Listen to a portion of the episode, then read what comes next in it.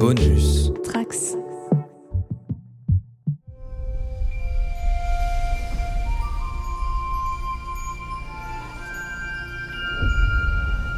Bonjour à tous les trekkers et trekkies de toutes sortes, je suis le commandeur Guigui et je suis ravi de vous accueillir à bord de la station du Cadran Pop, le podcast sur Star Trek écoutable dans toute la galaxie et sur toutes vos applications de podcast via le flux du coin pop. Quand un épisode de Star Trek se révèle décevant, on se demande parfois si l'épisode du lendemain sera plus réussi. Est-ce que nous, les fans, sommes capables de garder notre optimisme ainsi de jour en jour? Yes, we can. Engage. There's been an attack in the past. You have to stop it. Captain, I need to. Not to be impolite, but who are you and what are you doing on my ship? So you're telling me that there's an alternate timeline. I think you're supposed to help me. We're on a mission to protect the future of humanity. Whoa, whoa, whoa, whoa! Whoa! That was a person. All right. Working. Alors pour en parler avec moi, bien sûr, je ne suis pas tout seul, je suis avec un équipage d'élite, avec notre lieutenant Bajoran Marina. Salut Marina. Salut Guigui, bonjour à toutes et à tous.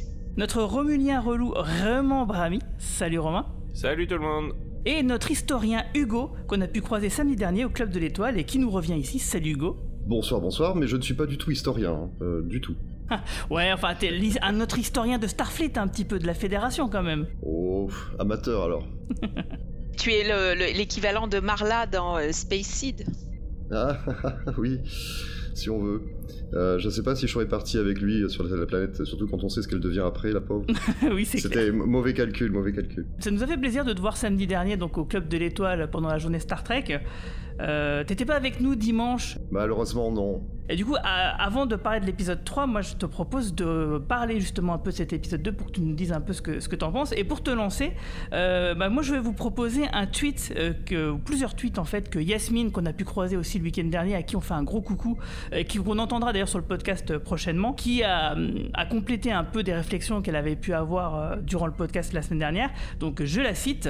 Elle dit J'aurais apprécié que l'argumentaire ne soit pas aussi individualiste, même si ça l'est toujours quand on défend quelqu'un contre une accusation individuelle, mais qu'on fasse un peu le procès de la discrimination face à une race entière. Il n'y a pas de règles sur la pratique de survivre dans des environnements hostiles extraterrestres. Au lieu de terraformer une planète entière, hein, on ne fait que- qu'accélérer, orienter l'évolution en court-circuitant la sélection naturelle. Bref, ça aurait pu être une vraie question philosophique multidimensionnelle. La modification génétique, une fois qu'elle est pratiquée, et notamment sur des enfants, pourquoi la discriminer? Parce que c'est vrai que c'est une vraie question. hein. Euh, il y a des races, des espèces qui ont aussi des avantages naturels euh, supérieurs aux humains, hein, comme des capacités intellectuelles supérieures, euh, de l'empathie, de la télépathie, etc. Et qui sont quand même accueillis dans la fédération. Donc on, on aurait pu quand même demander... de parler de pourquoi c'est ok d'avoir euh, euh, des choses un peu comme le visor de, Jordi Laforge, l'implant de Rutherford, mais euh, que modifier génétiquement, bah, c'était pas possible. Moi j'ai beaucoup aimé l'épisode de la semaine dernière, mais c'est vrai que si on y réfléchit, il y, a- quand même des manques qui auraient pu être développés un, peu là-dessus. Donc du coup, Hugo, moi je me demandais, qu'est-ce que tu penses de ce que Yasmine disait et quelle été ton opinion sur l'épisode de, l'épisode de la semaine dernière? Alors, bon, pour, ce- pour cette histoire de modification génétique, je suis tout à fait d'accord. Ça tient pas debout. C'est c'est un vrai problème de, science-fiction. Ils se sont euh, ils se sont mis là-dedans. Ils se sont contraints à cette règle de euh, pas de modification génétique, alors que c'est euh, c'est un potentiel d'histoire de SF euh, vraiment génial et, euh, de plus en plus dans l'air du temps.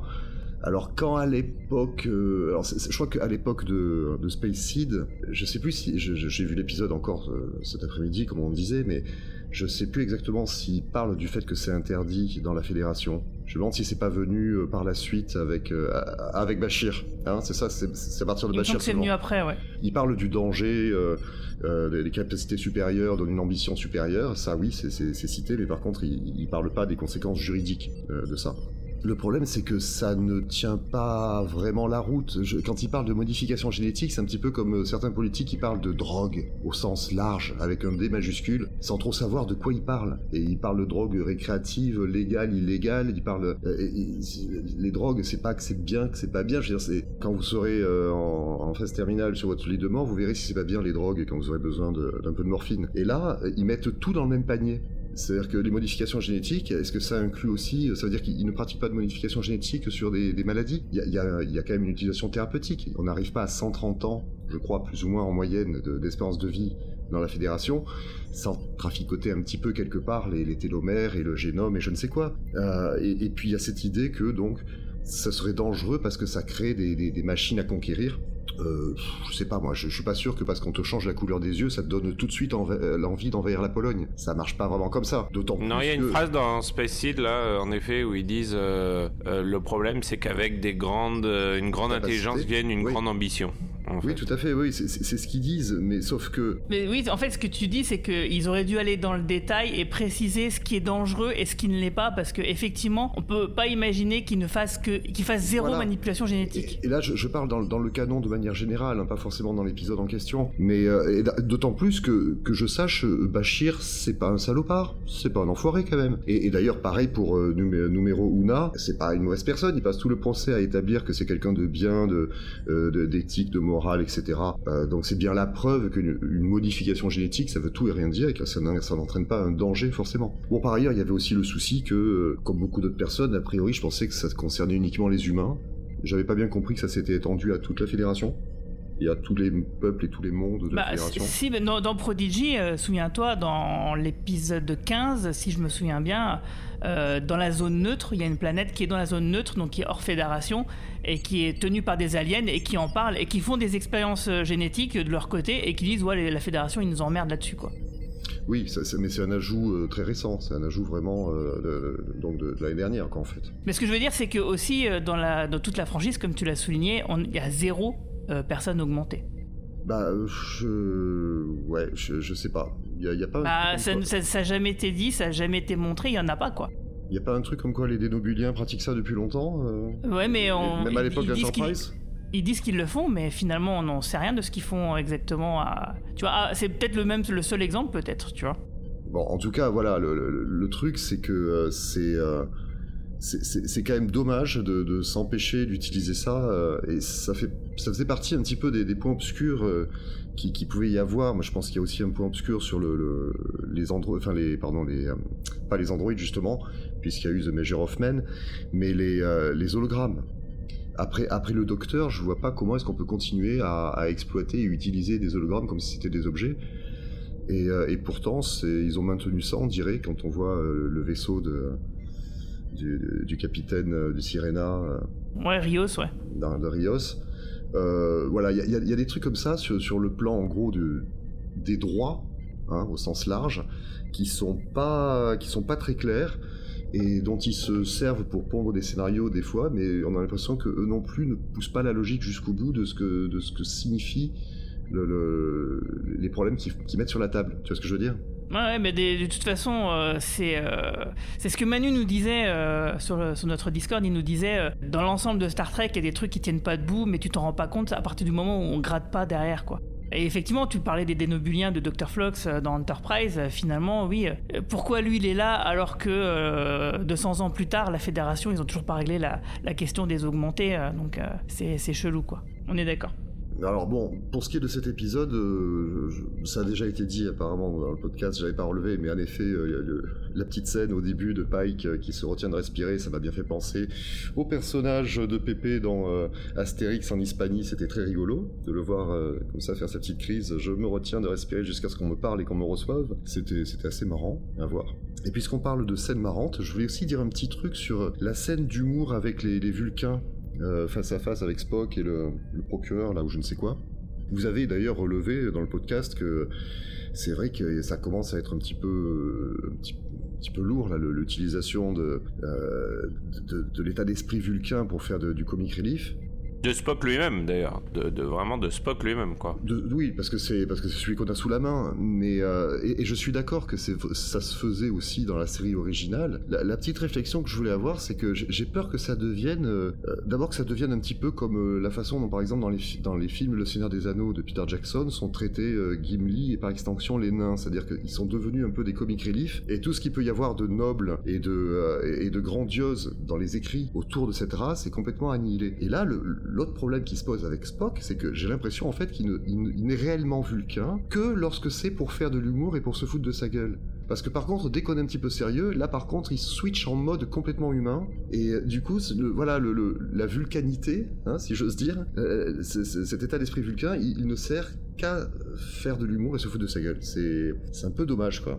Ouais. Ouais. Moi, je trouve pas, parce qu'il y a des- il y a des épisodes dans la saison 1 où ça allait, je trouvais. Ouais, enfin moi je suis, plutôt d'accord avec Hugo là.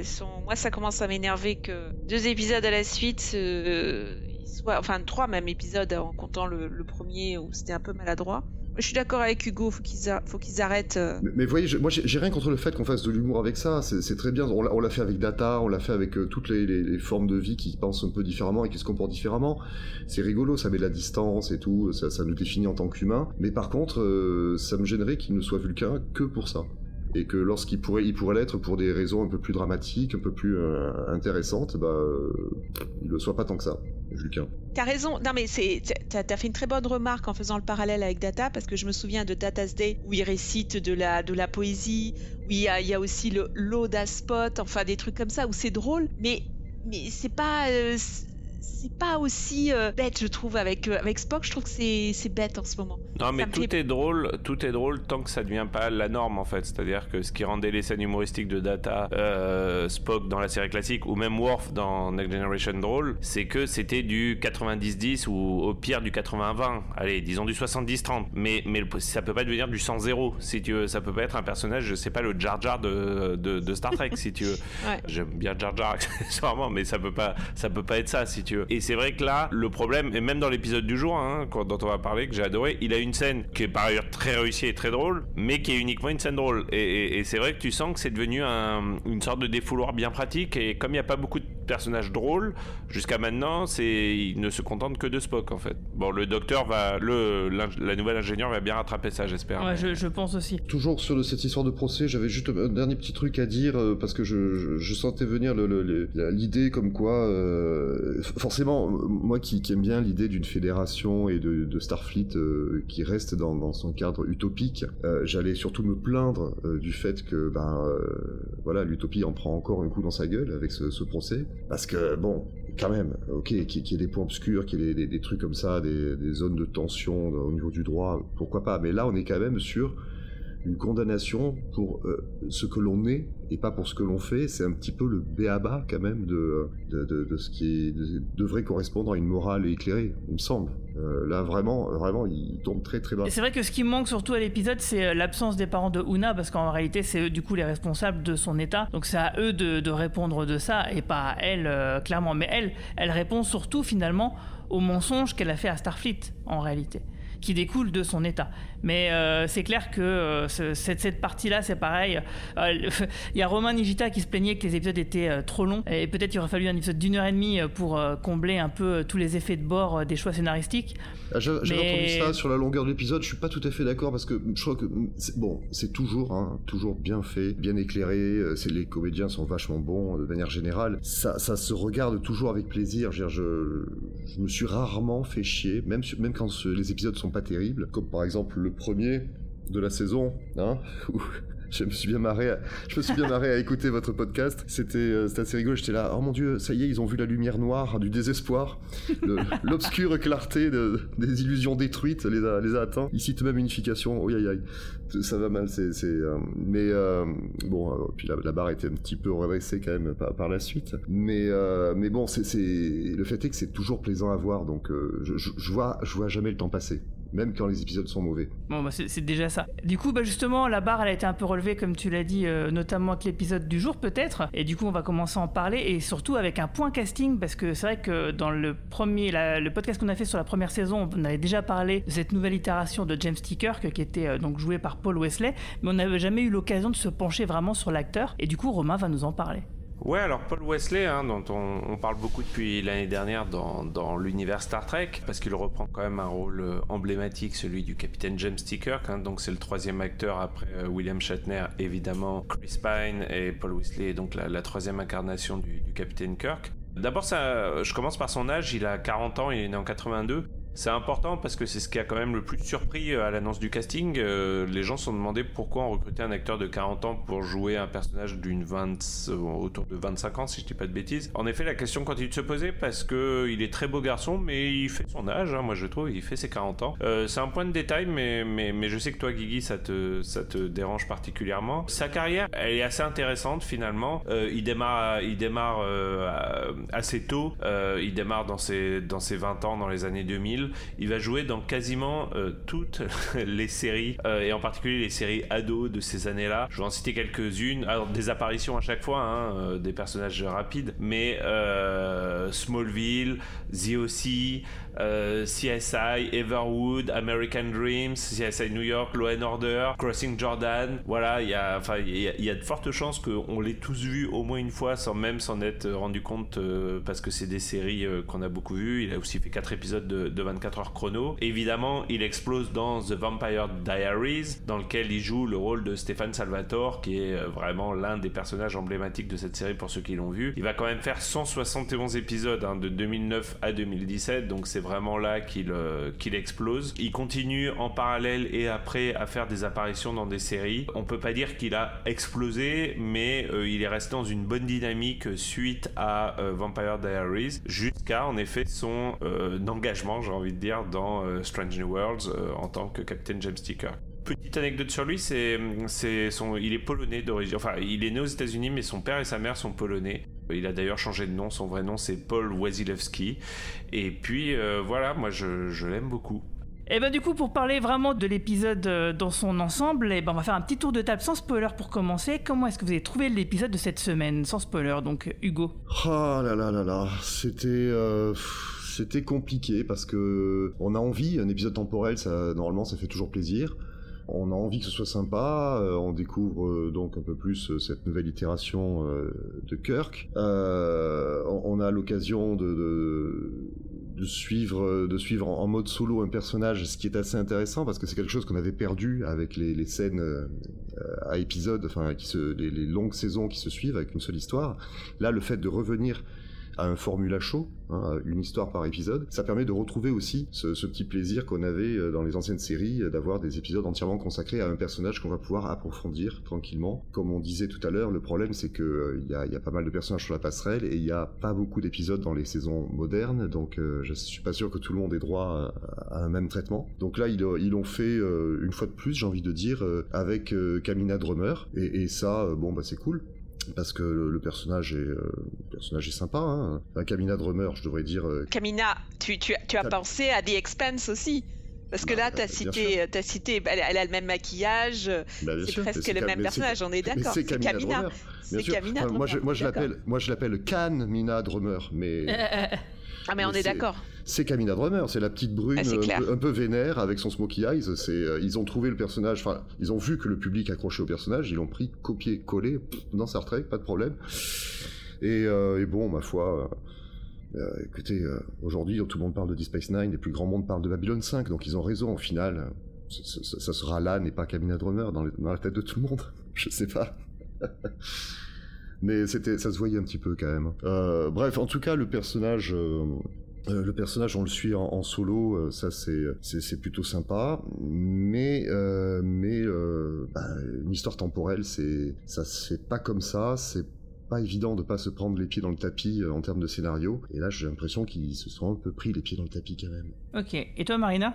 Eh ben moi alors je suis d'accord sur sur l'âne est égal à Kamina parce que je, je, me suis fait la même remarque pendant l'épisode même si je dois dire que Kamina est quand même beaucoup plus dark et en fait, moi j'ai beaucoup aimé par contre. J'ai passé un bon moment. Ça, ça, a caressé mes zones de plaisir parce que un épisode avec Kirk en séducteur et puis euh, le petit côté, on en parlera en zone spoiler, mais il y a des petits côtés que j'ai bien aimés dans les, développements des personnages. Je suis d'accord qu'un épisode temporel, c'est pas évident à faire, mais là, moi, j'ai bien accroché. J'ai dû le revoir deux fois quand même pour être sûr que voilà, j'avais tout bien compris. Mais moi, j'ai bien aimé. Honnêtement, alors je suis d'accord aussi avec Hugo sur le fait que, on en discutait avant, que le problème avec 10 épisodes uniquement, c'est quand même compliqué de faire des épisodes uniquement avec un personnage et ne pas développer les autres. Là quand même, moi je suis quand même très amoureuse de Pike aussi. J'ai envie de le voir. Euh, désolée de m'épancher sur mes sentiments amoureux pour des personnages de fiction que je ne rencontrerai jamais. Euh, mais, mais en fait, moi j'ai passé un bon moment, j'ai bien aimé. Ça m'a rappelé plein d'épisodes temporels et notamment euh, ben, The City and the Age of Forever par le côté un peu euh, bon euh, on arrive en pleine crise il se passe des choses et voilà. Et ça m'a fait penser aussi à Starsky Hutch pour une certaine poursuite en voiture. Voilà. Donc mais on en parlera voilà ça marche. et toi Romain? Euh, moi j'ai beaucoup beaucoup beaucoup aimé cet épisode et je m'y attendais pas parce que euh, franchement le scénario en lui-même euh, clairement c'est du réchauffé même dans Star Trek ça a été vu fait et refait L'épisode est intéressant parce que c'est une sorte de miroir inversé de, de City of the Edge Forever. On en parlera plus dans la, dans la zone spoiler, mais tu sens que l'inspiration vient clairement de là. Mais je pense que ce qui fait l'épisode, très sincèrement, c'est pas son scénario qui est finalement assez bateau, c'est pas ses références qui continuent de m'agacer énormément sur le personnage de, de, de Khan qui est, t'as l'impression, est devenu le. Euh, Quand c'est pas les Borg, c'est Khan, quand c'est pas Khan, c'est les Borg, quoi, en gros, c'est pour résumer. Euh, mais par contre, ce qui a fait que l'épisode a, a, pour le coup, touché mes zones de plaisir pour de vrai, Marina, pour te citer, c'est la relation, c'est les deux personnages principaux et leur relation. J'y ai cru à chaque seconde et demie. Je comprends pas pourquoi j'ai cet amour pour Paul Wesley en tant que Kirk, parce que je trouve qu'à aucun moment il ne... C'est pas tout à fait vrai d'ailleurs, mais disons que moi, en tant qu'individu, je ne vois pas Kirk quand je vois ces scènes. J'ai pas, j'arrive pas à faire abstraction de ça, et pourtant, je trouve que ça fonctionne parfaitement bien. Le personnage de Lan, c'est un archétype, mais c'est un archétype que euh, Christina Chong joue particulièrement bien. Et euh, bah, la relation des deux, j'y ai cru, mais euh, à chaque seconde et jusqu'à la dernière, dernière, dernière scène de l'épisode, j'ai vraiment été, euh, j'ai vraiment été dedans et, je l'ai revu l'épisode aujourd'hui, ce que je fais très rarement. hein. C'est devenu assez rare aujourd'hui que je revois des épisodes. Faut vraiment que je sois, que j'ai cette envie. Et c'est rare aussi que je me réveille le lendemain d'avoir vu un épisode avec en y repensant encore d'une certaine façon et ça a vraiment été le cas cette fois. Donc oui très très emballé. Je, pense que c'est vraiment un de mes un de mes épisodes préférés de Stranger Worlds en fait Je, suis assez d'accord. Moi, je trouve que c'est vraiment un super épisode pour les raisons que tu as citées, hein, principalement parce que Christina Chong, elle crève l'écran. Pour Kirk, on, en reparlera un, un peu plus en détail dans la zone spoiler. Mais en tout cas, c'est vrai que euh, l'épisode, euh, c'est clairement une inspiration, euh, pour pas dire un remake de l'épisode Contretemps de la série classique. Euh, mais pour autant, et bah ouais, ça marche parce que euh, justement, on parlait tout à l'heure du fait d'avoir, comme dans la nouvelle génération, euh, des, des épisodes indépendants pour développer des personnages, mais ça permet de développer pas que les personnages, ça permet aussi de, de développer un peu la vie sur le vaisseau. Et du coup, pour développer tout ça, on va passer directement dans la zone spoiler. Red alert! Collez la main sur le panneau et ouvrez-moi cette porte. Non. Vous savez qui est dans cette chambre, non? Vous avez l'intention de tuer Khan Noonien Singh. Pourquoi? Parce qu'une simulation informatique me l'a demandé. Vous plaisantez, j'espère. Les lignes temporelles, c'est extrêmement mystérieux. Et trop complexe pour qu'on essaie de les manipuler à l'intuition, alors, alors on a conçu des ordinateurs pour simuler les changements à effectuer en fonction de ce qu'on souhaite. Alors c'est ça votre mission Khan est censé devenir un affreux tyran. Peut-être que l'humanité doit traverser les horreurs de son règne pour accéder à un nouveau siècle des Lumières. Ou alors peut-être que tout ça n'a rien à voir. Tout ce qui compte, c'est que je sais que si je le tue, la Fédération ne sera jamais formée. Et l'Empire romulien perdra son plus grand adversaire.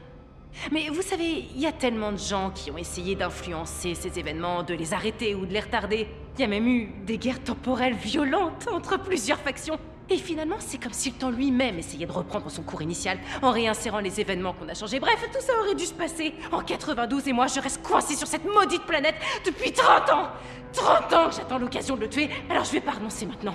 Ouvrez tout de suite. Vous ne m'avez pas reconnu. Je suis Laan Noonien Singh.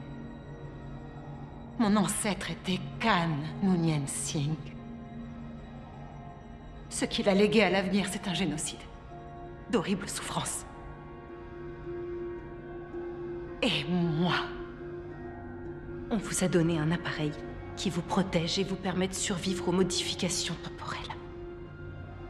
Donc même si je tue Khan, vous allez pouvoir rester vivre la vie que vous voulez. Et vous aurez plus à porter le poids de son nom de famille. Ce sera fini, Lan. Vous serez enfin libre. Warning. Donc l'épisode 3, Demain et demain et demain, écrit par David Reed et réalisé par Amanda Rowe, euh, va nous montrer donc Laan qui remonte le temps sur la Terre du 21e siècle pour empêcher une attaque qui modifiera l'histoire future de l'humanité et euh, va la mettre aussi face à face à son héritage. Donc euh, comme je le disais tout à l'heure, bah, on développe le personnage de Laan, mais on développe aussi des tranches de vie sur l'Enterprise et ça c'est un truc de toute la période où on faisait des, reviews sur les épisodes de Discovery, ben, on disait mais voilà ça nous manque, ça, c'est- ces vies un peu de quotidien sur le vaisseau pour justement comprendre comment ces personnages vivent et ne soient pas que des fonctions narratives et, et qu'ils aient vraiment un caractère, euh, des envies, des choses qu'ils aiment bien, etc. Mais oui, euh, et donc du coup là, on a enfin des scènes de, quotidien. Guigui, je sais pas ce que t'en as pensé, mais pour moi c'est une pure scène de Star Trek The Next Generation pour le coup. ça, aurait pu vraiment être l'intro d'un épisode de Next G avec Data ou. Mais clairement, ou Talan qui, je sais plus, il y, a, visiblement il y a des Nobuliens qui accusent le, le gars qui, du téléporteur d'avoir perdu un truc et il dit mais non mais le téléporteur ça ne vole rien. enfin c'est vraiment ça part. C'est génial. Ça a l'air. On a envie d'en savoir plus d'ailleurs sur cette scène. C'est très court, c'est quelques secondes. Et puis on a cette fameuse scène aussi, on voit l'âne qui s'entraîne à la boxe comme Marina aujourd'hui avec le docteur euh, Menga. Et, du coup ce que j'ai trouvé qui était très intéressant dans cette scène là, c'est que le docteur lui dit bon t'en as gros sur la patate pour plein de trucs, t'évacues pas. Euh, et, mais elle commence l'épisode avec un certain bagage, mais elle va finir avec un épisode, elle va finir l'épisode avec encore plus de bagages dont elle ne pourra même pas parler. Et j'ai trouvé hmm. que du coup, ce, lancement de l'épisode avec cette thématique-là, qui je pense va déboucher sur quelque chose à un moment donné, était plutôt finement amené le docteur amène sur quelque chose que moi j'ai trouvé intéressant, c'est-à-dire que euh, finalement il t'amène ça comme un personnage colérique et t'as l'impression même que quand il lui dit ton agro pour citer nos amis de de Camelot, t'as l'impression qu'il parle justement de cette colère qu'elle a accumulée en elle. Mais la conclusion de la scène est assez surprenante puisque tu te rends compte qu'en fait il, le problème c'est pas sa colère, c'est sa solitude en fait. Et, et et finalement, je trouve que tu comprends beaucoup mieux l'épisode quand tu as compris que finalement, la Anne, son gros problème, c'est pas tellement d'être vénère, c'est d'être très seul. Très, très seul, en fait. Mmh, moi, je suis d'accord. Mais, mais j'ai beaucoup aimé aussi euh, cette scène d'introduction. Et j'ai trouvé qu'en deux minutes, euh, enfin, même moins, en fait, ils arrivaient à nous faire vivre des tranches de vie, à lui faire, à faire ressentir, à faire passer des choses. Parce que parfois, des, des tonnes de scénarios et des, des heures d'épisodes n'arrivent pas. Là, ils ont, ils ont été brillants les mots sont lâchés. Alors, ce que tu dis, ça me fait penser à quelque chose que je veux absolument dire dans cet épisode euh, et que je vais oublier de dire, donc je vais le dire tout de suite le scénario lui-même de l'épisode, c'est à peu près, et c'est Manu qui l'a dit, donc je le cite, c'est à peu près les trois quarts de la saison euh, de, euh, de Picard saison 2. Et, franchement, c'est marrant comme ça conforte quand même ce qu'on a toujours pensé, c'est que ces séries feuilletonnantes, finalement, prennent le scénario qui aurait pu être celle d'un épisode, entre guillemets, banal, pour en faire des saisons qui sont beaucoup, beaucoup trop longues. Alors que finalement, même ce qui est incroyable par rapport à ce que vient de dire Marina, c'est que même du développement de caractère et même du développement de vie arrive à être mieux fait en un seul épisode et je trouve ça assez remarquable. Avec un épisode comme ça, on peut mettre le focus, euh, c'est ce qu'on disait, sur un personnage, alors qu'une histoire qui doit faire la part belle à tout le monde, elle traite tous et donc elle traite rien au final. Ouais, c'est bien dit, ça résume parfaitement le, problème. Mais pour autant, donc du coup, ça, ne sera que de courte durée parce qu'il y a donc un gars qui apparaît et qui va lui donner un appareil. Euh, euh, et puis ce gars, il semble venir du futur. Non, ça, semble être un gars du futur qui vient du passé et qui lui donne donc un, une espèce de device euh, qui semble tout droit venu de l'USS Relativity. Donc c'est vrai que ça, ça fait vachement plaisir. je, je vais pas mentir. Et donc ce gars-là, il donne ce device. il a été touché par balle et hop, il, il meurt et il disparaît. Donc ça change visiblement la timeline. Il lui a dit d'aller sur la passerelle, sur le pont. Euh, donc elle s'y rend. Et là, au lieu de trouver Pike euh, à la place du capitaine, elle se retrouve donc face à James T. Kirk euh, sur une version un peu chelou de, l'Enterprise, en tout cas différente. Donc c'est une version alternative des événements où la Fédération n'existe pas. Mais bizarrement, l'Enterprise, oui, avec Kirk à sa tête. donc ça, c'est toujours un, petit peu chelou. Mais à partir du moment où, par exemple, parce qu'en fait, donc c'est il y a eu un, donc un gros bifurquement temporel, donc c'est une, vraiment une autre timeline. Tout est différent et euh, à partir du moment où on a l'épisode miroir dans la série classique qui te montre que même si tout est différent, bah, tu as quand même les mêmes personnages. Bon voilà, si tu as accepté l'épisode miroir, je pense que tu peux accepter ça aussi. Ah non, mais justement, je suis désolé, c'est là le problème. C'est que euh, c'est pas la même chose une uchronie où un événement dans le passé a complètement changé les choses et un, univers miroir tel qu'il est présenté qui n'est pas le fruit d'une uchronie mais qui est le fruit d'une espèce de, distorsion euh, d'une réalité vers une autre. C'est pas tout à fait le même contexte. alors bon, on, va pas se mentir, c'est devenu un trope aujourd'hui, même s'il y a une uchronie, on retrouve les mêmes personnages. On, voit Spock, on voit Spock à l'écran. Spock, qu'est-ce qui a pu se passer pour que malgré tout les parents de Spock euh, se rencontrent dans un monde où il n'y a pas la Fédération euh, C'est le même Spock, donc a priori à moitié humain. Euh, y a, on retrouve les mêmes personnages sur la passerelle. S'il y avait eu un, changement de 100 ans plus tôt, la plupart, des, enfin les, la probabilité pour que les personnages ne, se, ne, fassent qu'exister génétiquement de par les rencontres de leurs ancêtres, c'est peanuts quoi. C'est pas possible. Non, je, je suis d'accord avec toi Hugo, mais je pas trop en effet la différence avec un épisode miroir parce que c'est aussi des uchronies constantes les épisodes miroirs. C'est des centaines là où lieu que ça soit un événement c'est des milliers des milliards d'événements qui se sont pas déroulés comme euh, c'est vrai mais c'est pas expliqué par un euh, un événement euh, qui a enclencher une uchronie, c'est expliqué par euh, une espèce de synchronicité continuelle entre deux univers. C'est pour ça qu'on l'appelle miroir. C'est euh, c'est pas euh, c'est pas une autoroute qui a bifurqué avec un, moment, un instant T, façon le maître du haut château, etc. Ou, ou, que sais-je, toutes les uchronies qu'on connaît, For All Mankind, etc. L'univers miroir, c'est vraiment c'est ça, c'est un miroir déformant en continu et on retrouve toujours les mêmes personnages et c'est logique et, on l'accepte comme ça. Mais de toute façon, attends, euh, je fais pas un procès. Hein, euh, ils vont pas refaire un nouveau casting, ils vont pas changer entièrement le casting, même si c'est là c'est qu'une séquence. Mais imaginons que l'entièreté de l'épisode se déroule dans cette espèce de, de, de, monde parallèle, donc pas la fédération, mais cette union plané, euh, union terrienne. Évidemment qu'on va revoir les mêmes tronches, évidemment que c'est les mêmes euh, personnages qu'on qu'on va suivre. Mais c'est devenu un trope dans le sens où on se pose plus trop la question, alors qu'en fait ça pose question.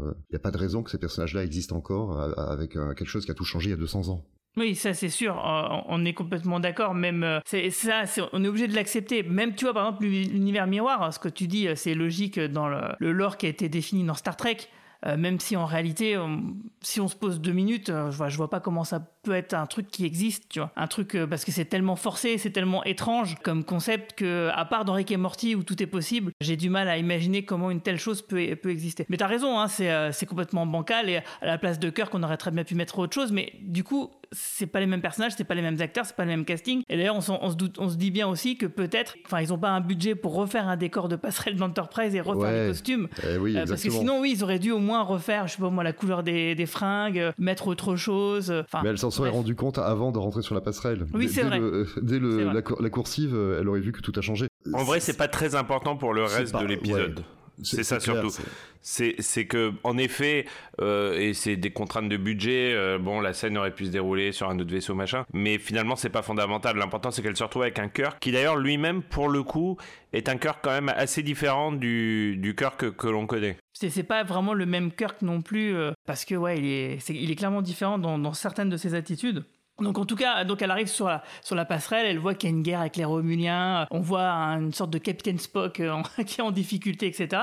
Et donc elle lui dit, elle le prend un peu à part, et discute et euh, elle lui explique un peu ce qu'elle pense avoir compris qui lui arrive. Et euh, bon, bah, il se chamaille un petit peu en tripoutant un petit peu donc l'appareil du Relativity, parce que comme ça que je vais l'appeler maintenant. Euh, évidemment, en appuyant sur le bouton, il se retrouve euh, donc projeté au 21e siècle. À quelle année exactement, on ne sait pas. Mais en tout cas, il se retrouve à Toronto, donc euh, au Canada. Ça, j'ai trouvé ça plutôt rigolo. Non, mais c'est génial que ça se passe à Toronto, pour le coup. C'est génial qu'un épisode. Alors, ça reste l'Amérique du Nord, hein, certes, ça se passe pas à Paris, à Londres ou, mieux en Afrique ou en Asie. Mais putain, ça fait du bien qu'ils aient pas fait semblant de tourner à New York pour la millième fois, tu sais, avec des, des bâtiments hauts et des décors carton-pâte. là, ils jouent la carte du Canada à fond. Ils jouent le carte de la météo du Canada. Il y a même des poursuites en bagnole euh, dans, les rues. Et je sais pas, j'ai trouvé ça vachement rare. Pour le coup, pour un voyage de voyage dans le temps à la Star Trek, j'ai trouvé ça vachement rafraîchissant qu'ils s'en retrouvent pas pour la milliardième fois aux États-Unis en fait. Ça a beaucoup plu en tout cas sur le net. J'ai vu plein d'anglo-saxons euh, commenter en disant Ah, Toronto, Toronto. C'était comme des fous. Bon, en tout cas, dès le début, euh, ils se posent la question de l'argent, parce que l'argent, donc, ils n'en ont pas, et euh, pour réussir à en récupérer, euh, ne serait-ce que pour acheter à manger, Kirk va se confronter à des, habitants qui va croiser comme ça, va faire des paris en jouant aux échecs, et moi, j'ai trouvé ça plutôt marrant. Et tu parlais tout à l'heure, Romain, de, séquences où tu avais peut-être l'impression de retrouver Kirk. Bah, moi, c'est un, petit moment, il y a des petits plans, des petites répliques qui m'ont fait penser à Kirk à ce moment-là, en fait. Ouais, le fait qu'il soit super bon aux échecs, ça fait penser euh, à un stratège de génie, euh, cinq coups d'avance, euh, etc. Et puis c'est surtout sa façon un peu de se la péter, mais sans trop en faire en fait. C'est surtout, ce côté un peu, un peu roublard, sans écraser pour autant les autres, quoi. C'est le, le, petit malin, quoi. Ouais, c'est juste dommage que toutes ces compétences ne servent pas du tout par la suite. en tout cas, dans cette histoire-là, parce que on, va en reparler, on va en reparler. C'était sympa comme scène, mais c'est vu euh, pour le coup mille fois. Euh, moi, ce qui m'a plu vraiment, c'est les interactions avec, avec Lan. Euh, je trouve que c'est un super duo. Je trouve qu'il fonctionne très très bien pendant tout l'épisode. C'est plus ça qui m'a fait les, petites répliques, les regards, les, le couple improbable en fait. Tu m'aurais dit Lan, Kirk, il y a 24 heures, je t'aurais dit quoi? Et là, euh, moi, je les aime beaucoup ensemble. Moi qui suis fan d'échecs et obsédé par les échecs depuis pas mal de temps, j'ai aimé la scène, mais parce que j'étais content de voir des échecs dans Star Trek. Euh, bah, c'est quand même, euh, vous l'avez compris, il le dit, hein, mais, c'est pour revenir au fait qu'il jouait régulièrement au, au 3D chess, euh, aux échecs 3D avec Spock. Donc ça vient sort pas de nulle part. C'est vrai que j'aurais plutôt imaginé Kirk. D'ailleurs, il y avait une scène dans le jeu vidéo Star Trek euh, euh, Judgment Right où tu voyais plutôt dans le- des circonstances un peu équivalentes Star Trek euh, euh, Kirk euh, gagner de l'argent en jouant au poker. J'imaginais plutôt Kirk jouer au poker qu'aux échecs. Mais finalement, euh, bah, c'est assez logique. Et en effet, ça existe vraiment. hein, si vous... Enfin, je pense que vous le savez, mais ça existe vraiment. Ces, ces squares d'échecs euh, en Amérique du Nord où on peut parier de l'argent pour jouer aux échecs. Ça existe dans toutes les grandes villes. Donc, euh, bah non, pourquoi pas. C'est vrai que la petite remarque, euh, la version 2D, c'est vraiment pour les demeurer, c'était assez rigolo. Ouais, mais c'est pareil, c'est l'interaction avec l'âne qui, qui marche, c'est la remarque. On a déjà parlé du fait qu'il s'était un petit peu chamaillé euh, dès, le premier contact là dans le bureau. euh, et euh, moi, ça, ça fait de toute façon, moi, ce qui m'a le plus gêné dans cet épisode, c'est pas tellement l'aspect temporel et, les conneries que ça pourrait entraîner.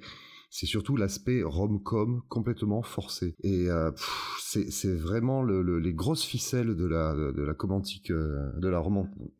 je vais y arriver, de la comédie romantique à, à l'américaine. Enfin, vous connaissez l'expression. First, they meet. Two, they fight. Three, they fuck. Bon, là, they, they fuck pas. Ils ne fuck pas, on est d'accord. Si, il y a juste Kirk qui se fait fucker, mais pas de la façon dont on imagine. C'est vrai. Non, mais par contre, le fait de- de- d'avoir ces, ces- ces petites piques et ces petites tensions comme ça dans un couple, euh, on sait exactement à quoi ça sert. quoi. C'est pour, euh, c'est pour préparer, euh, évidemment, le, le, le love interest et, et, euh, Mais c'est parce que c'est un petit peu comme ça que ça se passe quoi. dans la vie, tout simplement. Ouais, mais ça marche. J'allais dire parce que dans la vraie vie, tu fights, mais tu fuck pas. C'est pour ça que c'est pas crédible. mais euh, moi, je trouve que ça, moi, je trouve que ça marche. Je, moi, j'ai passé un bon moment. Mais réellement. Et euh, oui, moi aussi, je vois les ficelles grosses comme, euh, comme une maison. Enfin, c'est grosses comme des, des, des cordes de- de- d'amarrage de, de bateaux de croisière. Comme des nacelles de- d'Enterprise. Mais Voilà, on va, conti- mais en on va fait, continuer à en parler de cette histoire de, de, de love, love interest, enfin de, de, de subplot, de subplot romantique. Et, euh, voilà, je, le trouve complètement forcé. Et, j'ai une solution, hein, qui est pas de moi d'ailleurs, qui est de ma compagne, qui en regardant l'épisode euh, a tout de suite dit ça. On en parlera quand, euh, quand on y sera, mais euh, continuons, continuons. On peut en parler tout de suite hein, si tu veux, parce que maintenant qu'on est là, c'est vrai Bah, qu'il y a des scènes qui sont un peu abusées, comme par exemple Non, quand elle gros, se lève dans l'hôtel et qu'elle le regarde dormir. Oui, Bon, mais, oui, mais c'est- il y a juste cette- ce moment-là que j'ai trouvé Et, peut-être et un lui petit qui a peu les yeux ouverts. Alors dé- déjà le simple fait qu'il pionce alors qu'il devrait être euh, à regarder euh, la télé, ça aussi c'est une, ré- une réflexion de ma compagne. Euh, il devrait être là à échanger les idées, à savoir quel est ce monde exactement, qu'est-ce qui va se passer, etc. Non, il pionce. Bon, ok, pourquoi pas. Il faut bien, faut bien dormir un petit peu. Mais que au lieu de dormir, elle se lève pour aller le mater, que lui les yeux ouverts dans le lit, il, il pose, pose une une situation de de, de, de tension euh, c'est sentimentalo, je ne sais quoi, alors que il y a rien, ça, tombe, ça tombe comme un cheveu sur la soupe, quoi. Il y a, il y a rien Bah, qui l'a. Je sais, moi je sais pas trop, hein, parce que Bah, elle l'a vu hein, torse quand- nu. Elle l'a Voilà. vu torse Ah nu. euh, ça suffit moins de ouais. 6 heures auparavant Non, non, dans mais- une cabine d'essayage. euh. Non, mais en même temps, euh, quand, euh, je sais pas, moi, quand t'as un coup de foudre avec quelqu'un, euh, ça t'arrive comme un cheveu sur la soupe, peu importe la, peu importe la situation. Et en plus de ça, euh, c'est vrai que moi, je suis d'accord, euh, on peut se dire, oui, là, là, ils devraient enquêter, être à fond dessus. Mais en même temps, ils savent pas quelle est l'urgence. Ils savent même pas s'il y a une urgence tout court. Ça se trouve, ils auraient pu passer 10 ans sur, euh, à, à l'endroit là, à Et tourner ben en rond. voilà, et ben tu vois, tu c'est ex- c'est exactement ça que, que l'idée qu'a eu ma compagne sur laquelle je suis tout à fait d'accord avec elle. Ils auraient dû arriver beaucoup trop tôt et, et- et avoir besoin de passer un certain temps ensemble parce que là, il, il s'écoule quoi? Il s'écoule même pas 48 heures. Ouais, deux, deux jours à peu près, ouais. Et, et du coup, euh, alors je, je veux pas brûler les étapes et parler de sa réaction à la fin, mais sa réaction à la fin, moi je la trouve totalement dis- disproportionnée. mais, mais ça peut être. Attends, attends, attends. Là-dessus, moi, j'ai. j'ai, euh, Est-ce que tu as vu Hors d'atteinte, Out of Sight de Steven Soderbergh avec euh, Jennifer Lopez et George Clooney? Ils sont dans la voiture, piégés, et en fait, euh, ils sont en train de. Elle joue le rôle d'une flic, George Clooney d'un malfrat. Euh, ils sont forcés d'être dans la voiture ensemble et ils discutent justement de situations improbables. Et là, ils parlent des Trois jours du Condor, le film avec Robert Redford où euh, ils rencontrent Faye Dunaway et en moins de 24 heures, ils couchent ensemble et ils discutent de l'improbabilité de, de cette scène. Et ben dans Hors d'atteinte, c'est pareil, c'est euh, l'improbabilité des relations. Donc c'est c'est un trope effectivement des, euh, des films américains, des comédies romantiques, mais c'est c'est tout à fait crédible qu'on se rencontre. On est jamais arrivé, Hugo. C'est euh, voilà, mais c'est déjà traité en fait dans les il y a plein de, de, films qui ont, qui ont créé des situations comme ça improbables où entre euh, Redford et Dunaway ou, ou Lopez et, euh, et, et. Mais ça, mais ça marche elle est pas si improbable que ça cette situation là parce que c'est quand même deux personnes bon qui sont quand même attirants donc forcément ça c'est déjà un plus qui sont célibataires et mais qui sont surtout dans une situation qui est un peu stressante et qui vivent une aventure quoi. Quand tu vis un truc comme ça moi je pense que ça décuple un petit peu bah, tes émotions et puis ça te fait faire des trucs que tu ferais pas d'habitude alors de la part de Kirk, le womanizer euh, qui, qui tente le, le, le kiss, euh, etc. Bon, je, peux le comprendre, même si j'ai du mal à coller ce comportement euh, à, à, l'acteur qui fait donc Kirk là, parce que ah, je, je suis pas, je sais pas, il a, il y a pas le côté sale gosse, je trouve, de, de à la fois de Shatner et, et, de Pine et de Chris Pine. Cet œil malicieux, tu veux dire euh, ouais, il fait très sérieux. Parce que je trouve que c'est un peu Kirk version comptable. Hugo, ne parle pas comme ça de mon futur mari. Euh.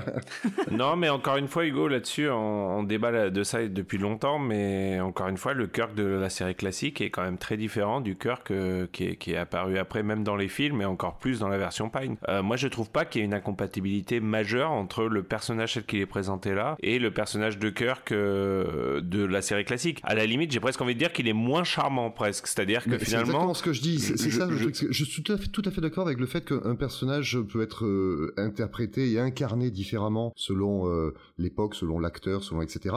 J'ai pas de problème avec ça. Il pourrait, le mec pourrait choisir de faire euh, un que plus cérébral, plus tout, tout, ce que vous voulez, et, changer, shifter un petit peu le perso, ça me pose pas de souci. Par contre, là, dans son comportement, on a l'impression qu'ils ont collé le comportement de l'ancien Kirk au nouveau Kirk. Dans, dans le côté, je, je, roule une pelle et je, je, je, tente ma chance, quoi petit côté en chien qu'on va dire. C'est ça que j'ai trouvé, euh, voilà, je, trouvais que ça collait pas aussi bien à, ce Kirk-là, alors que ça aurait très bien pu coller avec les autres Kirk, que Chris Pine ou Shatner. Je sais pas, moi je suis comme Romain et Marina, c'est vrai que j'ai trouvé que l'alchimie entre les deux acteurs suffisait à me faire à me faire croire à la scène en fait. Et, je voulais finir là-dessus, Hugo.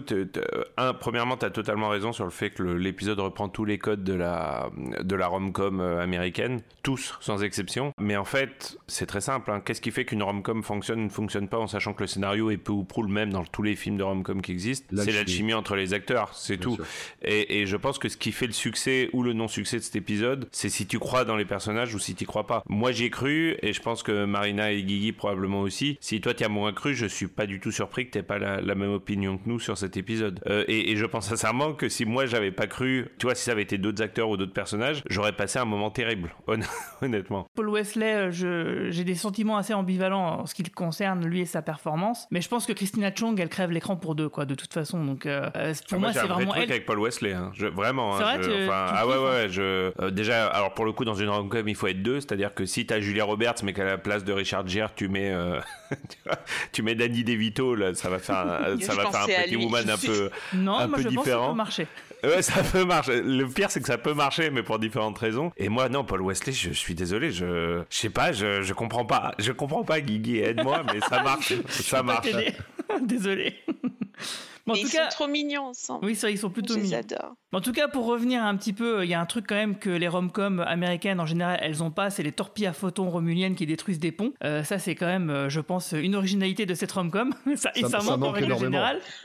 et du coup, là, c'est bien. Euh, donc ouais, c'est, moi, j'ai bien aimé quand même, même si cette petite histoire temporelle de bifurcation, qu'en fait, les Romuliens, ils sont là pour ralentir l'humanité par petites touches. Sauf que bon, t'as la Romulienne qui, qui rencontre, en fait, elle se fait passer un peu pour une complotiste, et etc. Puis en fait, tout ce qu'elle dit, c'est plutôt vrai, mais sauf qu'elle, elle a une mission encore en plus qui, se rajoute, c'est qu'elle, elle y va, elle y va franchement. Elle dit bon, alors en fait, il faut buter Cannes. En butant Cannes, ça va vraiment euh, tout niquer. Il y aura pas de fédération, etc. Et du coup, euh, on parlait, on a beaucoup cité l'épisode Contretemps euh, tout à l'heure, mais en fait, c'est exactement les mêmes enjeux que Contretemps, c'est-à-dire que dans Contretemps, dans la série classique, oui, c'est l'inverse. C'est pas exactement, c'est exactement l'inverse. C'est-à-dire que dans Contretemps. Non, enfin, c'est l'inverse par rapport à la, mort ou la vie d'une personne. Mais sinon, c'est en gros, tu peux résumer ça en disant euh, dans Contretemps, euh, il faut qu'il y ait la Seconde Guerre mondiale pour que la Fédération puisse exister. Et cette, cette, Deuxième Guerre mondiale n'existera que à travers le destin d'une personne. Et ben là, c'est pareil. Pour que la Fédération existe, il faut qu'il y ait la Troisième Guerre mondiale. Et pour que la Troisième Guerre mondiale existe, ça se fait à travers le destin d'une personne. Donc, euh, dans Contretemps, il fallait que la personne là, elle meure. Et ici, il faut que la personne, elle vivent. Mais sinon, c'est la même chose finalement, tu vois. Alors, il s'agissait pas d'éviter la Seconde Guerre mondiale, il s'agissait d'éviter l'intervention américaine dans la Seconde Guerre Ah oui, mondiale. c'est vrai, Donc, pardon. il, Oui, s'agissait d'éviter plutôt la, la, Oui, c'est vrai, la t'as raison, façon dont elle allait se dérouler. Mais, mais moi, je trouve quand même que c'est une. Pour le coup, je trouve ça mal. On parlait d'univers miroir tout à l'heure, je trouve ça assez malin. C'est-à-dire que dans l'un, il fallait laisser mourir une personne bonne pour que l'humanité euh, tienne. Et là, il faut laisser vivre une personne mauvaise, en fait. Et, et- et je trouve ça vraiment très intéressant. Et- et je trouve que les deux, les deux sujets vraiment se complètent bien. À ceci près, quand même, que j'ai, je suis un peu surpris par la réaction de Lan quand elle finit par trouver Khan à la fin de l'épisode. Parce que le fait qu'elle accepte, si tu veux, qu'il faille laisser vivre Khan pour que tout se déroule comme prévu, ok. Le fait qu'elle le, euh, qu'elle ait presque une forme d'empathie pour cet enfant à ce moment-là précis, je trouve ça un peu curieux. Moi, j'ai trouvé ça un peu curieux. J'ai pas très très bien compris ce que le message que voulaient faire passer les scénaristes dans, dans cette La scène. scène, euh, après, elle a l'air de s'en vouloir, hein, parce que de, c'est d'avoir regretté un petit peu peut-être ce, ce moment de compassion, parce qu'elle a l'air d'être vraiment vénère. Sais, quand elle elle est face à l'agent temporel qui lui dit, en gros, qui lui explique ce qui s'est passé et qui lui dit de la fermer. Euh, tu sens qu'elle elle a pas vraiment digéré son comportement, parce que voilà, elle a eu un moment d'empathie avec un, enfant. Et en même temps, il y a aussi euh, euh, ce trope, enfin, comment dire, cette, ce running gag qui court dans plein de séries, dans plein d'œuvres de fiction, qui est, si tu voyageais dans le temps, est-ce que tu irais tuer Hitler? Bah Là, c'est un peu ça, en fait. C'est c'est pas Hitler, c'est Cannes, mais c'est un peu la même chose, finalement. Et, surtout que là, dans, dans son cas à elle, elle a en plus euh, le, le syndrome, enfin l'histoire du, du paradoxe du grand-père, parce que Oui, en plus, oui. si, si elle le fait, elle peut pas exister. Bah si, la, la Romienne lui dit que la- le device qu'elle a euh, pourrait la Ah, protéger l'extrait des justement. conséquences. Ouais, c'est ça. Oui, mais sauf, que- sauf que là, elle est dans le, elle est à l'instant. euh, Bah, du coup, ça, oui, ça, ça enclencherait, du coup, la mission aurait échoué et ça aurait enclenché le, le Ah oui, oui, bien sûr, oui, mais sa, sa vie à elle, elle aurait pu vivre libre, comme le disait la Romulienne. C'est peu importe quoi. C'est de la convaincre. En, en- la- il y a plus de fédération, mais toi tu seras tranquille quoi. Elle genre était forte la Romulaine à ce niveau-là parce que j'ai trouvé que son argumentation elle était enfin elle, elle était plutôt pas mal en fait elle a, elle a vraiment mis les points sur les i. La Romulaine elle nous apporte également un, élément de contexte super important je Ah sais oui. pas si tu l'as noté. Super Elle- elle important, cite- méga elle cite les important. temporal Cold, euh, Cold War, c'est ça? Euh, alors elle cite pas vraiment les temporal Cold War mais par contre elle redconne une bonne fois pour toutes les, le, Les timing de la seconde de la troisième guerre mondiale des guerres eugéniques euh, qui était donc dans Space Seed euh, figé à la- euh, dans les années 90 C'est 92 à 96. 92 Ouais. à 96. Or, elle, à un moment, elle dit, à un moment donné, tu sens qu'il y a déjà eu des changements, donc que toutes ces missions de la police temporelle n'ont pas réussi, puisqu'elle te dit, je suis là depuis 92, ça fait depuis 92 que ça dure cette histoire, etc., etc. Donc, tu comprends que il y a eu des changements temporels, ce qui explique que les guerres eugéniques ne se sont toujours pas déroulées en 2022, en fait. Et, et c'était quand même un élément qui nous manquait depuis longtemps, et je suis assez content qu'il l'ait fait, d'autant que je trouve que pour le coup, euh, ils le font bien et ils le font dans une certaine continuité avec tout ce qui a été fait dans Star Trek depuis l'Arberman, en fait. Et puis surtout, euh, bah, ça, ça renvoie aussi au dossier que, que déballait euh, l'ancêtre euh, Song dans Star Trek Picard saison 2. Enfin, on sent qu'ils voilà, qu'ils ont essayé, euh, c'était en 2024, euh, donc ils sortaient un dossier qui s'appelait Projet Cannes, donc on peut imaginer que ça c'était bien avant, que par exemple le- l'épisode de- dont on parle aujourd'hui, bah, en fait il se passe dans 2030 par exemple, admettons, vu l'âge du garçon, et que effectivement la guerre, troisième guerre mondiale, c'est vraiment le milieu du 21e siècle. Les guerres eugéniques, c'est avant, pendant, on sait pas trop exactement, mais en tout c'est lié, et c'est au milieu du siècle et ça rend la chose euh, complètement rétroactivement euh, compatible avec notre temporalité en tout cas pour l'instant même si c'est de manière superficielle. Mais surtout ce que ça amène c'est que du coup euh, ça fait ça crée une autre timeline complètement différente ce qui fait que euh, Strange New Worlds et par extension Discovery et peut-être même les autres séries récentes et peut-être même euh, Voyager ne sont pas dans la même timeline que TOS parce que pour TOS c'est clair ça s'est passé dans les années 90 ça il n'y a pas de doute là-dessus. Et en plus de ça il y a quand même des différences notables hein. Tu- je sais plus quelqu'un l'a dit tout à l'heure dans l'épisode de la série classique, il a dit que sous l'ère de Cannes, il n'y avait pas de liberté, mais que finalement les guerres, ça a été, et puis surtout il a massacré personne, alors que là on te dit qu'il a génocidé des gens. Donc on sait pas le même Cannes non plus, euh, il s'est pas passé exactement les mêmes choses non plus, mais donc du coup, ce qui est clair et net, c'est qu'au niveau du canon, euh, là, Strange New Worlds et même Discovery et peut-être d'autres séries peuvent s'extirper euh, donc euh, bah, de la chape de plomb du canon de TOS et donc du coup euh, concrètement les Gornes bah maintenant c'est bon on peut y aller on peut y aller franchement Ouais, alors par contre sur Khan lui-même, là pour le coup, je reste quand même sur un problème de continuité. Moi, je, continue pas à l'accepter. Euh, Khan, et c'est pour moi, ça a toujours été Napoléon. C'est jamais censé être Hitler. Ça change quand même beaucoup de choses, même pour l'épisode Space Seeds lui-même. Ça, changerait beaucoup de choses si Khan avait été Hitler plutôt que Napoléon.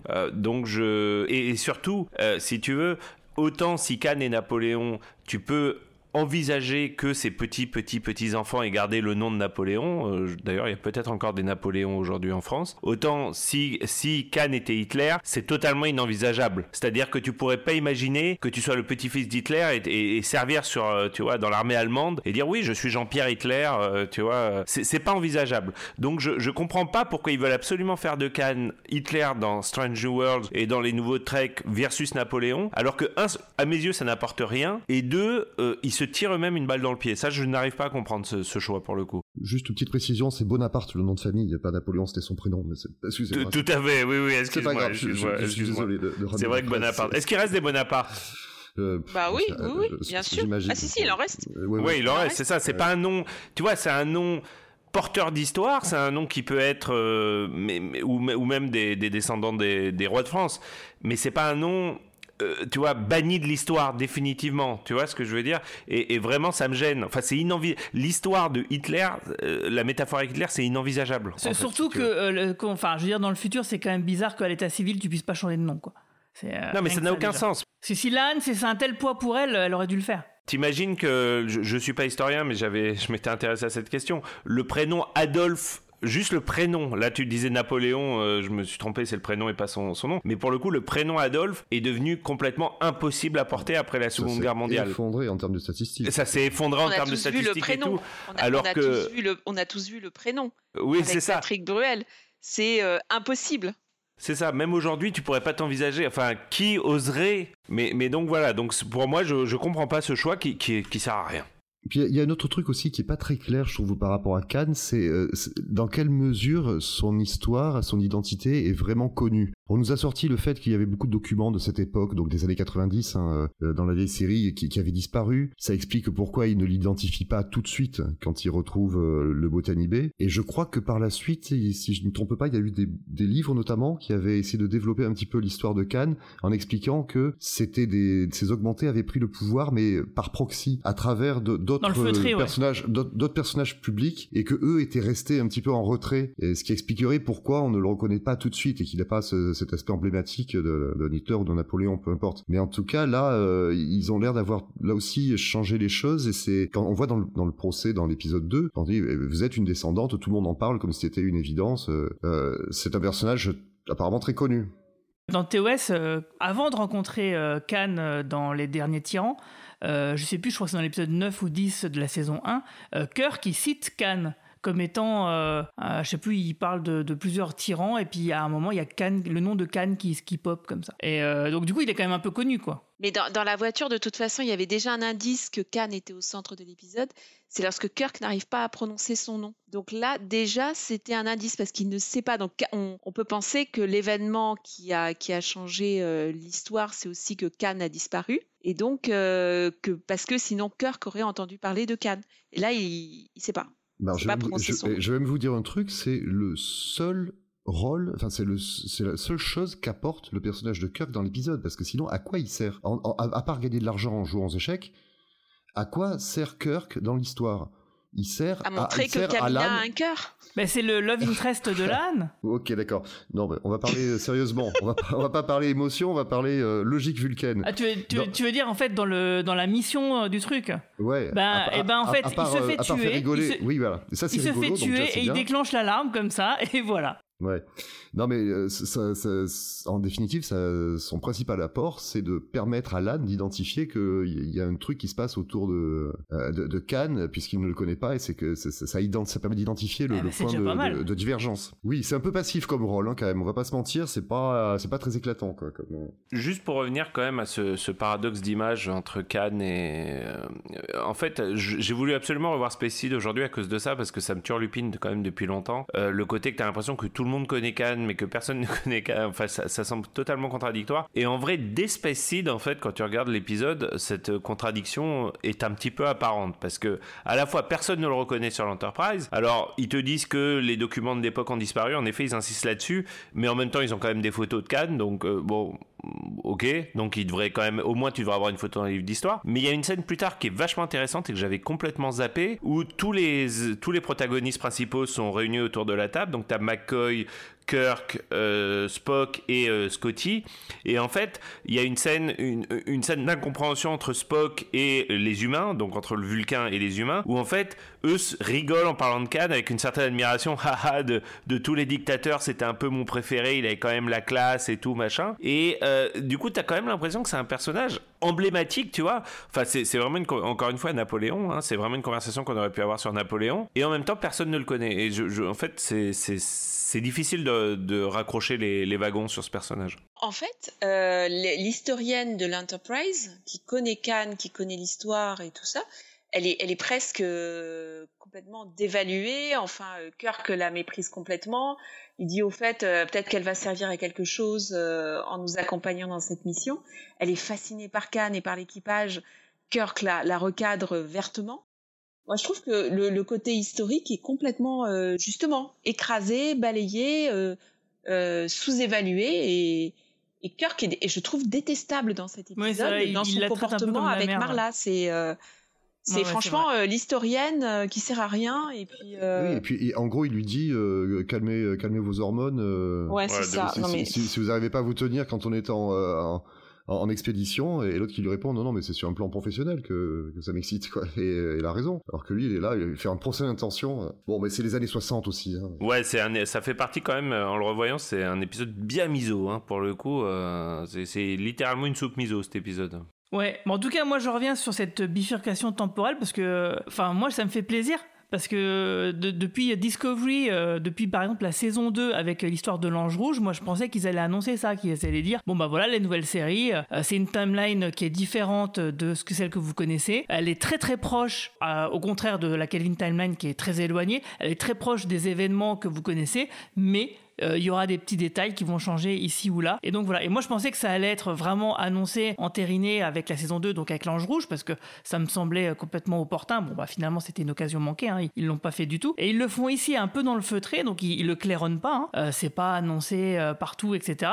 Mais voilà, c'est quand même là. ce qui fait quand même qu'il y a pas mal de, problèmes à chaque fois qu'on soulève dans les épisodes. On fait une liste de trucs qui sont pas cohérents avec le canon, enfin surtout par rapport à TOS, par rapport à la série classique. Et du coup, bon, bah là, on va, pouvoir un peu s'extirper euh, de, cette lourdeur-là. Ils vont pouvoir faire un peu ce qu'ils veulent.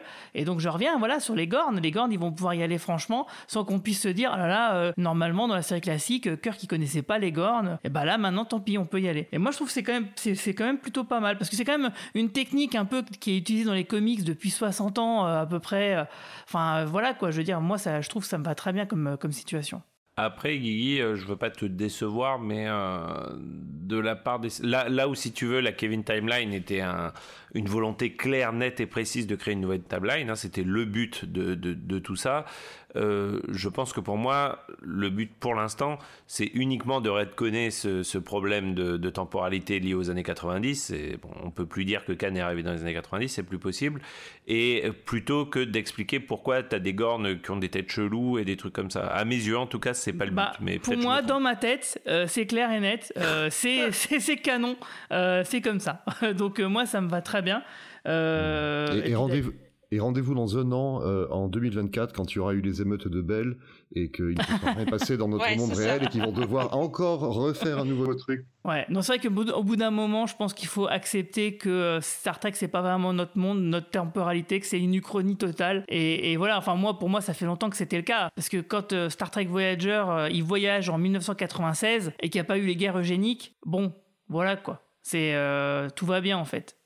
Ah, donc Star Trek Voyager est aussi dans la temporalité de. Bah oui, mais en tout cas, mais en fait, on peut se dire aussi peut-être euh, en exagérant euh, qu'il y a autant de temporalité qu'il y a de voyage dans le temps finalement, parce que ça va, je veux dire, la guerre froide temporelle euh, de Enterprise a tellement fait de choses, enfin suggère qu'il y a tellement de, eu de changements à droite à gauche avec des conséquences qu'on n'imagine pas que de toute façon, tu peux te dire sans aucun problème que oui, bah il y a des telle ou telle série, euh, là c'est raccord, là c'est pas raccord, bah tant pis quoi. Et Moi je veux une série avec l'USS Relativity. Mais oui, mais voilà, mais ça ça fait plaisir quand même parce que quand on voit cette nana à la fin qui discute avec l'âne et qui lui explique ce qui s'est passé, qui lui dit bon bah il faut surtout pas en parler, hein, euh, bah c'est une nana clairement qui travaille pour euh, voilà pour la branche de Starfleet où dont appartient l'USS Relativity. Moi je serais satisfait que maintenant le jour où on verra l'USS Relativity, j'avais abandonné cette idée, maintenant ça me relance.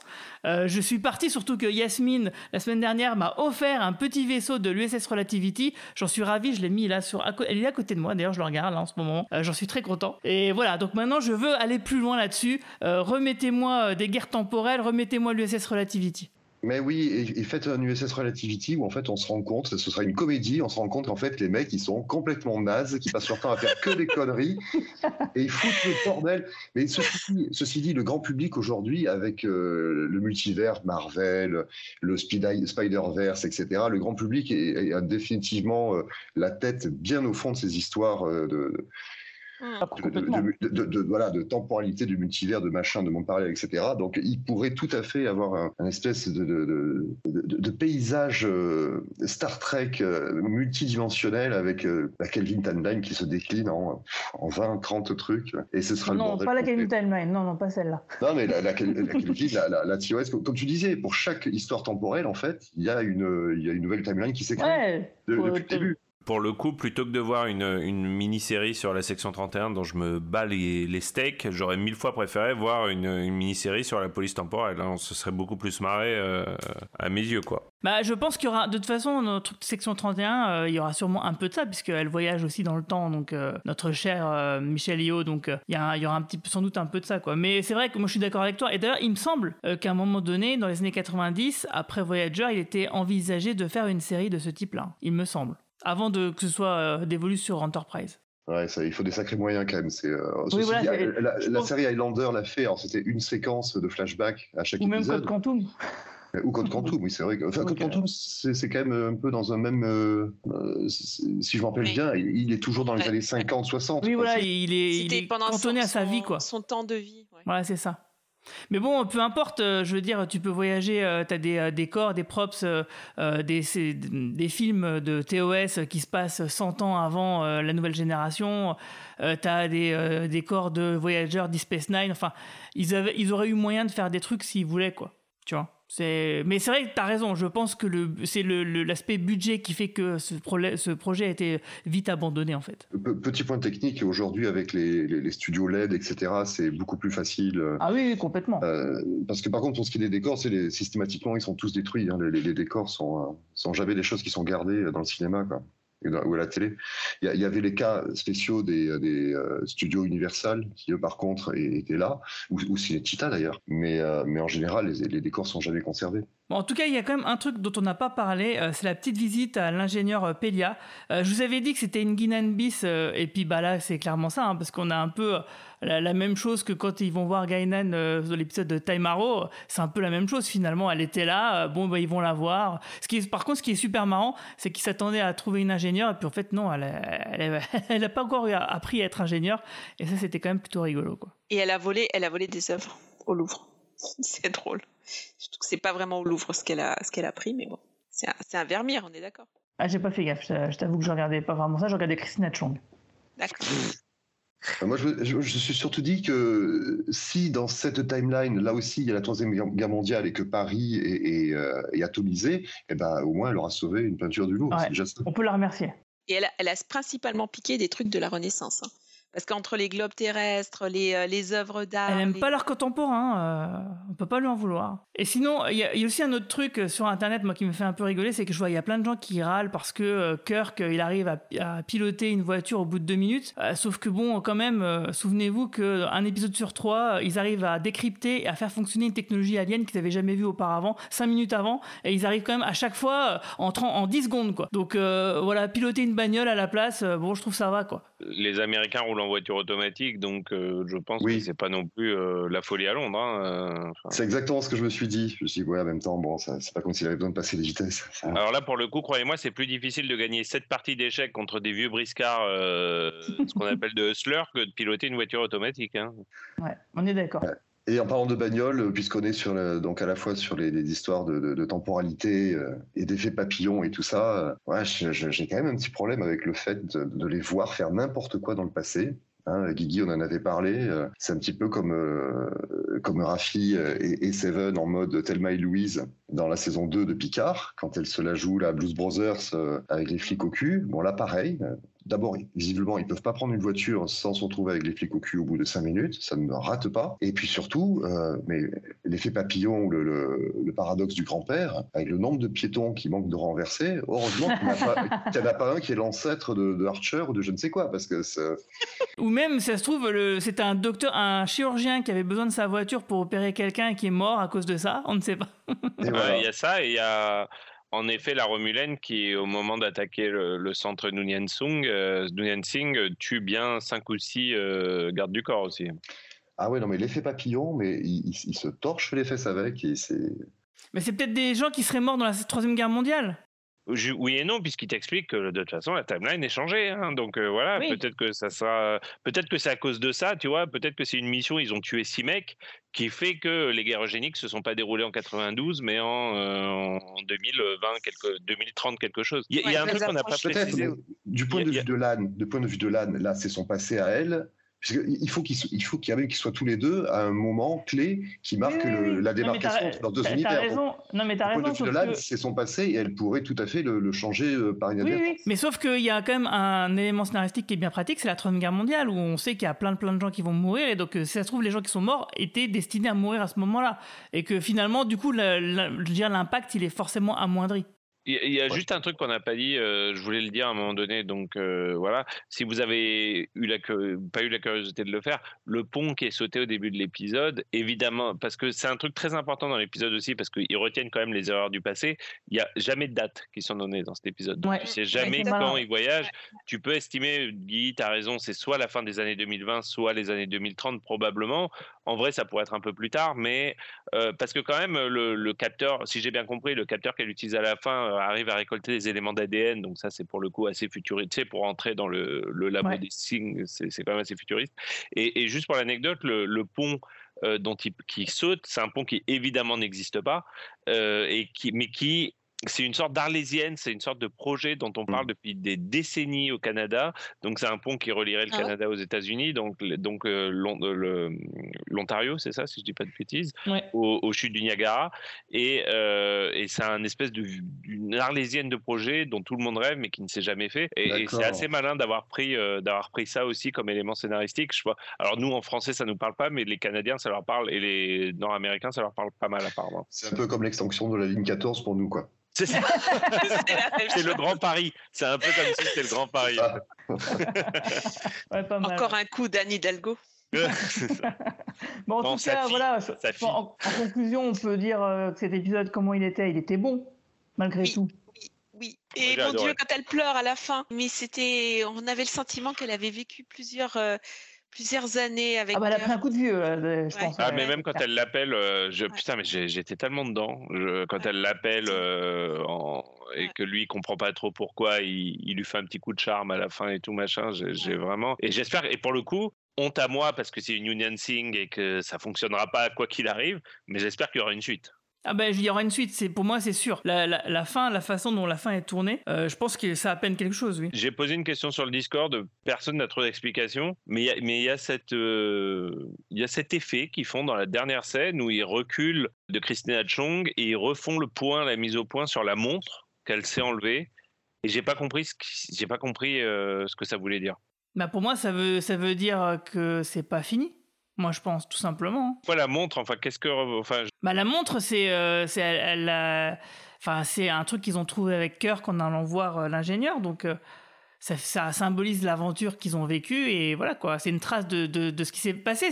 C'est la seule trace parce qu'elle n'a pas le droit d'en parler, elle a le droit d'en parer à personne. Oui, c'est la seule chose qui lui reste, c'est ça. Il n'a pas existé, ce, ce Kirk-là n'a jamais existé. Oui, en plus, oui, en plus. Euh, donc c'est la seule trace qui reste de, de, de, tout, un individu. Mais bon, moi, ceci dit, euh, je, je, l'ai dit, hein, je suis pas euh, super à l'aise avec tout l'aspect rom-com de l'épisode, et puis le fait qu'à la fin, elle soit... Alors, Romain, j'ai bien aimé ton, ton, ton, idée comme quoi la solitude est ce qui détermine le personnage, plus que le côté colère ou je ne sais quoi, c'est c'est assez intéressant. Mais de manière générale, euh, j'ai du mal avec les personnages qui, qui, qui, se, qui, se, se, répandent en rivière de larmes comme ça. Euh, je trouve que les plus grands, oh, les plus grands sont muettes. T'exagères. Euh, écoute, je sais pas. Je... Non, sans déconner. Après ce qu'elle a vécu, euh, moi je pense que c'est complètement normal. En plus, ça arrive, elle est toute seule dans sa cabine. Ça arrive à la fin de l'épisode. Toi, c'est pas Michael Burnham qui a, où, il lui arrive ça à chaque acte d'un épisode, quoi. Où elle s'arrête, où elle s'arrête au milieu de l'action pour pleurer, tu vois. Ouais, elle attend d'être chez elle, ok, mais bon. C'est quand même déjà un peu plus euh, cohérent, je trouve. C'est le chef de la sécurité. Elle reste de marbre devant les autres et puis. Exactement. Elle fait tomber l'armure dans, ses, dans ses quartiers. Ouais, tout à fait. Moi, elle a quand même vécu elle a quand même vécu de, sales trucs en deux jours. Hein, donc euh, là, elle, lâche tout. Elle vient de la voir euh, en visio. Elle sait que c'est pas le même. Ok, d'accord. C'est pas le même. mais justement, c'est important. Mais il est toujours là. Il est, il est toujours vivant. Euh... Bah, oui, est de nouveau seule. C'est pas le sien. C'est ça. Elle est de nouveau seule, Hugo. C'est-à-dire qu'il existe, mais, mais elle est de nouveau seule. Elle, existe, mais pas pour elle. Et, et, et en plus, elle peut même pas lui dire, elle peut même pas, tu vois. Enfin, euh, oui, d'accord, mais bon, c'est toujours, ça, c'est toujours le secret avec elle, le secret qui l'empêche de. Alors quel secret, c'est pas très clair, mais c'est un crush de 24 heures, bon sang. Encore une fois, s'ils étaient restés coincés 6 euh, mois, un an ensemble et tout, là, d'accord, ça justifie plein de trucs. Non, mais. Mais là, c'est un peu beaucoup pour pour pas grand chose. Bah, et, en plus, en plus, par ailleurs, comme je vous dis, moi, je trouve ça toujours plus fort qu'un personnage qu'on voit, qui, qui, est quelque chose qui, trans, qui transparaisse de l'intérieur de ce qu'il vit mais, mais que ce soit pas aussi évident. Je sais pas, j'aime bien la, la Lubitsch Touch euh, dans, euh, je sais pas si vous avez vu ce, ce, vieux film qui s'appelle Le ciel peut attendre. où, les personnages, où les personnages vivent des tas de trucs et, comme ce sont des anglo, enfin des anglo-saxons, des wasps, euh, c'est des, Américains à New York, mais ce sont des wasps très collé serré, voilà, très, euh, mm. euh, comment dire, euh, qui, laisse rien transparaître. Et du coup, je trouve que c'est d'autant plus fort parce que toi, en tant que spectateur, c'est toi qui vis les trucs et, eux, tu vois que c'est tout intériorisé. Et c'est tellement plus fort que, que... Je suis d'accord, ça aurait, ça aurait peut-être été mieux, t'as raison, peut-être. mais pour autant, moi, je trouve que c'est pas gênant du tout, quoi. C'est, ils, ils, ont fait comme ça, comme ils auraient pu faire autrement. Bon, moi, ça me perturbe pas. Et en plus de ça, comme le dit Romain, elle est seule. Et quand elle le dit dans l'épisode, justement, à cette, ce Kirk alternatif, elle lui dit qu'en fait, c'est la première fois qu'elles se sont pas seules avec ce mec-là qui a disparu, qui n'existe plus et qui existera jamais. C'est comme, mais il est mort quoi. Et même si t'en as, en as un autre dans cet euh, univers alternatif, c'est pas le même. Donc c'est pas lui. Et s'ils ont fait cet épisode, c'est bien pour mettre en place quelque chose. On est d'accord que oui, c'est. on est d'accord. Mais, il pose, des jalons pour quand il va débarquer. Ouais, mais ça va, ça va pas déboucher sur euh, quelque chose euh, bah, d'heureux, quoi. C'est pas une rom-com qui finit bien là pour le coup, du coup on sait qu'ils finissent pas ensemble. On sait qu'ils finissent pas ensemble. Mais tu vois, moi, l'année dernière, la semaine dernière, Hugo, on a rencontré tous les auditeurs du cadran pop, dont Toa. On a rencontré plein de gens super. Et le lendemain, je me suis réveillé chez moi tout seul. Bah, j'étais tout triste. Je me suis dit, ils sont où les gens euh, voilà, quoi. Moi, je comprends ce sentiment de post-euphorie où tu te retrouves après, tu te dis merde, je suis tout seul du coup. Là. Oui, mais est-ce que tu as pleuré ou est-ce que tu t'es mis face à ta fenêtre avec le regard sombre, euh, un tasse de thé à la main et tu as pris une petite gorgée comme ça? Et puis là, tu as regardé la montre posée sur ton, ta table de chevet et, et fondu au noir. J'aurais pu pleurer, peut-être, je vais pas le dire. Euh, je repensais à la soirée, à la journée de la veille et je pleurais peut-être. Ouais, bon, en tout cas, pour moi, vous êtes toujours avec moi parce qu'avec les montages, euh, je suis toujours, je vous, ai, vous êtes toujours dans mes oreilles, quoi. bon, en tout cas, on va s'arrêter là pour, euh, pour aujourd'hui. C'était donc un, bon, plutôt bon épisode, mais du coup, il y en a eu plein de choses à en dire, et donc c'était vraiment très, très intéressant. Avant de nous quitter, est-ce qu'on fait un petit point promo ou reco? Donc euh, Hugo, est-ce que tu as quelque chose à promouvoir ou euh, recommander euh, Non, non, j'ai rien à promouvoir. J'ai déjà fait la dernière fois, en plus, ça suffit. par contre, des recos, pourquoi pas? Des recos, qu'est-ce que je pourrais dire Que ouais, je suis tombé sur un petit livre de SF récemment qui était dont il parlait dans C'est plus que de la SF que je trouvais assez sympathique, écrit par un Français qui s'appelle le la tragédie de l'orque, la tragédie de l'orque, la trilogie baryonique. Euh, et là, je plus le nom de l'auteur en tête, mais c'était pas mal. Et puis sinon, euh, sinon, je voulais dire un petit mot sur le fait que bah, il y a une bande-annonce qui est sortie pour euh, le problème à trois corps version Netflix. Hmm. Je ne sais pas si vous l'avez vu. Oh oui, euh, non, j'ai vu, j'ai, vu la série chinoise que j'ai trouvée très moyenne, mais j'attendais la série Netflix pour le coup. Alors j'ai vu la série chinoise aussi, j'ai vu tous les épisodes et j'ai trouvé que c'était que c'était pas mal avec les moyens qu'ils ont, euh, la, scène à la fin du bateau est, euh, marche super bien, la, photo est plutôt jolie. Je trouve que la, dynamique entre les deux personnages dans la série chinoise en marche très bien, l'inspecteur Shi et, le scientifique et tout, ça, se passe plutôt pas mal. Et, j'étais assez curieux justement après avoir vu ça de me dire où les, Américains vont foutre la barre pour euh, leur version internationale, Netflix et tout. Et le peu que laisse entrevoir la bande-annonce, ah ouais, j'ai l'impression que la barre est haute, très haute. Ah d'accord. Bon, bah à, regarder. En tout cas, on, sait qu'on pourra te retrouver aussi sur ta chaîne YouTube euh, Confession d'Histoire. Euh, et toi, euh, Marina, est-ce que tu as quelque chose promo ou exclusif Rocco Moi, c'est une Rocco. je recommande l'épisode de Black Mirror Locke Henry, qui est franchement flippant et super. Je le recommande. Il y a aussi Demon 79, un autre épisode de la même dernière saison de Black Mirror. Je les recommande tous les deux. ils sont très très sympas. Sur Netflix, donc. Et toi, Romain?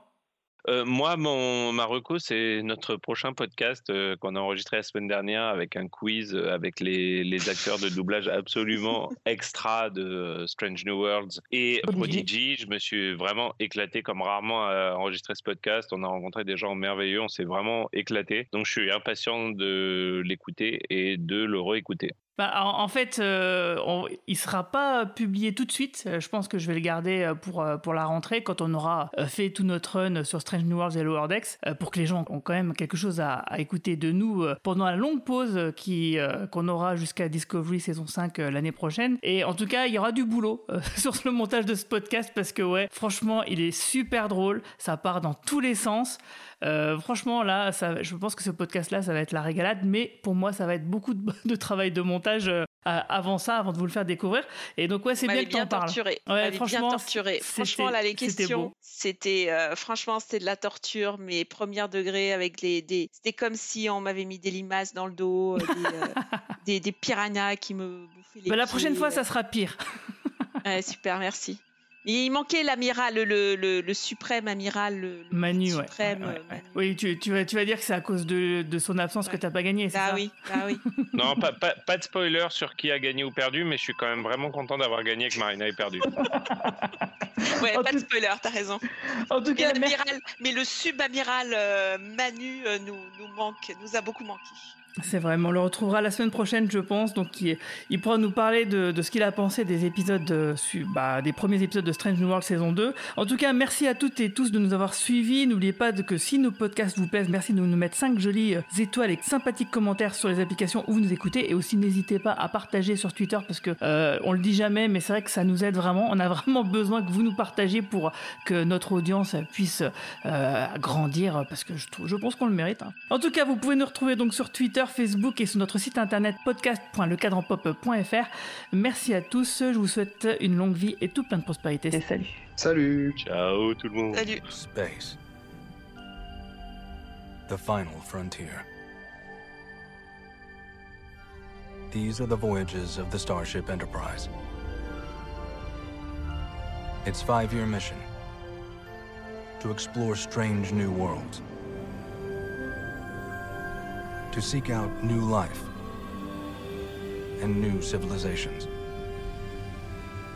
To boldly go where no one has gone before.